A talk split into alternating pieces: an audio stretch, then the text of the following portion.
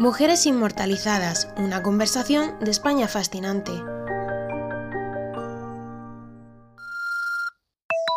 Hola Judy, jo, pues te escucho ahora que me voy a preparar unas palomitas para ver una peli. Me has dejado pensando mucho, ¿eh? Es que es una pena que no se sepa nada de Ende, sobre todo teniendo en cuenta que fue una mujer, pues tan importante. Además me ha hecho acordarme de una historia así parecida que leí hace unos días. Eh, se trata de una mujer que podría haber sido la primera mujer catedrática de España. Y digo podría haber sido porque, a ver, como pasó con Ende, pues su vida no está documentada. Y además que me hace mucha gracia porque es que por otro lado tenemos la vida de Antonio de Nebrija, que, que además fue contemporáneo suyo y su vida sí que está completamente explicada, definida, concretada, se, se saben todos sus logros, pero luego le hablas a la gente de Luisa de Medrano y es que no tienen ni idea. Además pasa un poco también como con Ende, que en algunas partes te encuentras con que en realidad se llamaba Lucía. Ay, dame un segundo, que están llamando al telefonillo, ¿vale?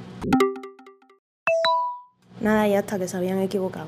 Bueno, que te cuento el caso de, de, Luisa de Medrano, ¿vale? Resulta que fue hija de una familia bastante importante de aquella época, que era la de los reyes católicos. Su padre y su abuelo murieron defendiendo su reinado y adoptaron bajo protección pues a toda su familia. Y seguro que sabes que, Isabel la Católica pues, se esforzó mucho porque sus hijas y sus protegidas recibieran la misma educación que, que, recibían los hombres. Así que aquí tenemos a Luisa de Medrano, aprendiendo desde bien pequeñita todo lo que había que aprender de la época.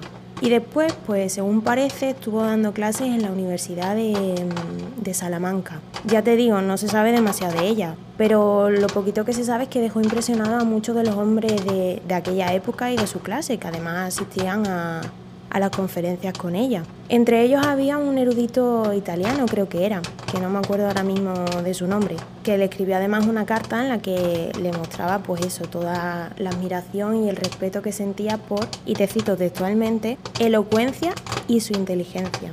También le dijo que le había demostrado algo eh, en lo que no creía hasta entonces, y es que las mujeres podían hacer este tipo de cosas. En fin, esto ya sabes que me parece horrible, pero bueno, eran comienzos del siglo XVI. Y bueno, lo que te digo que es que no se sabe demasiado de ella, pero sí se sabe que esta mujer estuvo dando clases pues en la Universidad de Salamanca. Se cree que en torno al 1500, 1508, más o menos. Desde entonces la han citado mucho los historiadores en diferentes ciudades, en diferentes obras, y es que yo creo que, que tuvo que impresionar bastante. Pero bueno, es que pasa lo de siempre, que es una historia pues que al final no se conoce. Y eso que parece que fue la primera catedrática de, de nuestro país. Pero bueno, una pena, como pasa siempre. Pues mira, si quieres saber más del tema, lo leí en un artículo que, escribieron en, en España Fascinante. Así que ya me contarás qué tal. Adiós, un beso.